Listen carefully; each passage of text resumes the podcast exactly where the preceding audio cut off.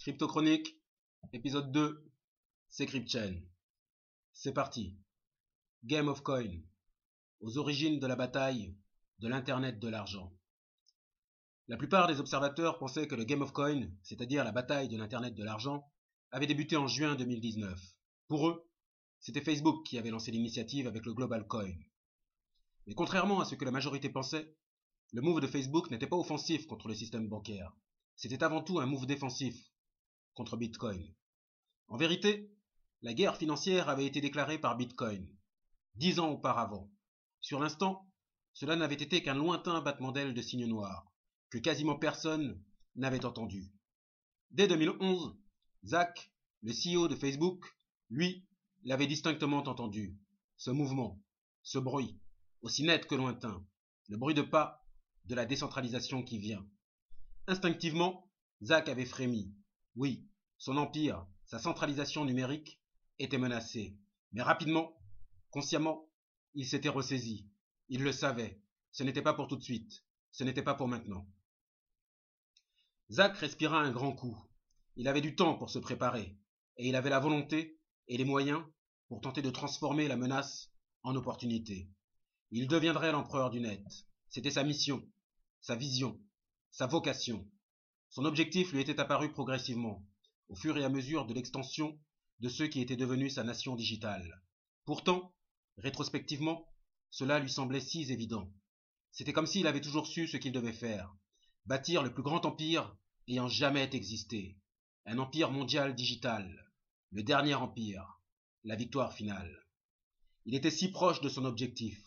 Abandonner maintenant À cause de Bitcoin? Jamais. Hors de question. Il décida qu'il ferait tout ce qui était en son pouvoir pour fixer définitivement la couronne du web sur sa tête. Il se posa. Il pensa. Que ferait César se demanda-t-il. Que ferait Alexandre le Grand Et Napoléon? Quelle serait sa réaction? Zach rentra dans une profonde réflexion, en méditation. La marche du temps sembla s'arrêter.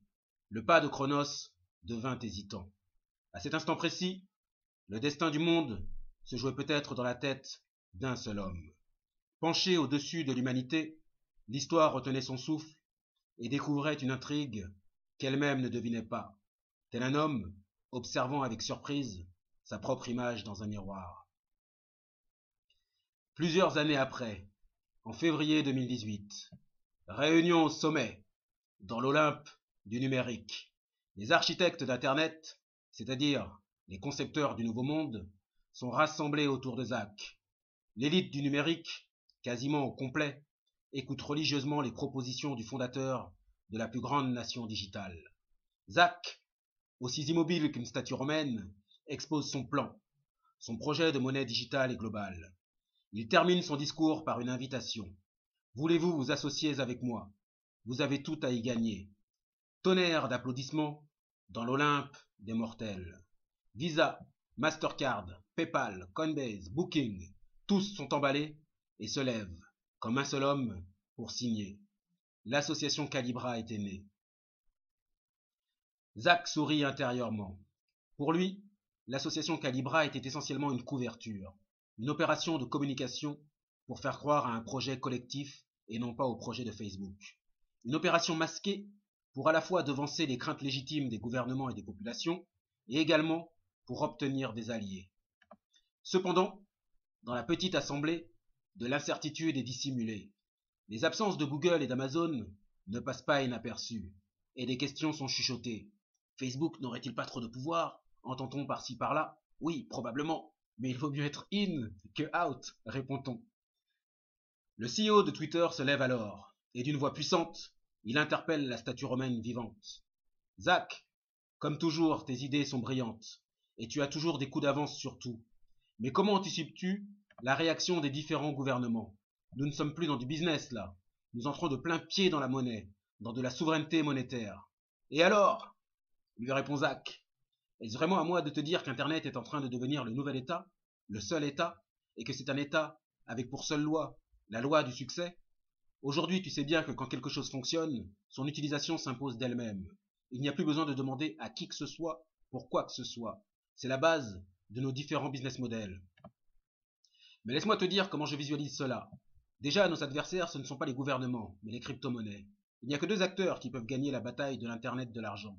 La centralisation ou la décentralisation. Et il y a trois types de centralisation. Le privé, les États ou du semi-privé, un partenariat.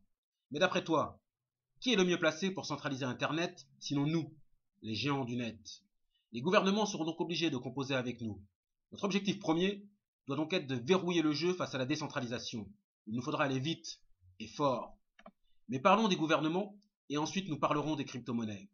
Les gouvernements ont les mains liées. Le principe d'une monnaie digitale est d'être globale. Une monnaie digitale américaine, européenne, etc. n'aurait pas de sens et ne tiendrait donc pas dans la durée. Et combien de temps penses-tu que cela prendra pour que, par exemple, rien que les banques centrales américaines et européennes se mettent d'accord pour émettre une monnaie commune globale?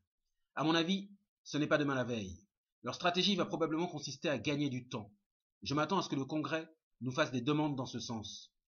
D'un autre côté, supposons que contre toute attente ils y parviennent. Les wallets, ils seront où? Dans des applis de messagerie ou dans des réseaux sociaux? Bref, dans nos outils captifs.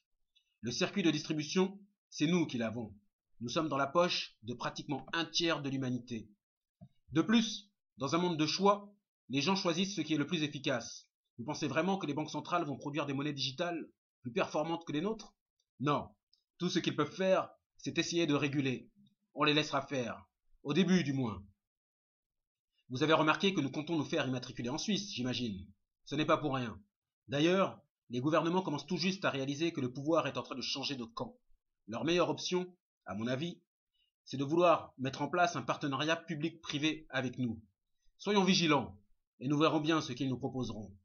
Non, notre concurrent à long terme, c'est Bitcoin, et toutes les crypto-monnaies. Il va nous falloir avancer vite pour les prendre des vitesses, pour pouvoir verrouiller le système afin de tuer l'œuf dans la poule. Voilà notre mission. Voilà pourquoi nous sommes là. Voilà l'objectif de Calibra. À présent, messieurs, nous avons du travail. Merci d'être venus.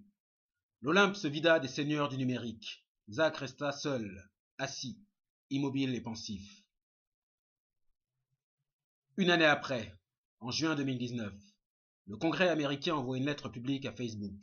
Il demande au CEO de Facebook de ralentir sur son projet car il craint le global coin et la concentration du pouvoir monétaire entre les mains de Zach. Celui qui se rêve empereur d'Internet ne prend pas la peine d'ouvrir le courrier. Il est concentré sur le Game of Coin, la guerre déclarée par Bitcoin.